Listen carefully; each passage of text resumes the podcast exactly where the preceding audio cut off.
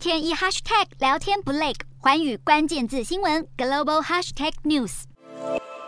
菲律宾总统小马可是下令交通部就前任杜特地政府与中国谈成的三项铁路建设贷款协议要重新进行谈判。对此，中国官员回应，双方铁路计划将会继续进行。好，在杜特地主政期间，为了要换取中国的援助资金，暂时不争夺南海主权。这时期呢，虽然是和中国谈成了三项铁路建设计划，但是中国却迟迟没有拨款给菲律宾。这项协议也形同撤销，而小马可是曾经誓言要捍卫国家主权，但是为了加强与中国的合作关系，极有可能会采取与杜特地政府同样的对中政策。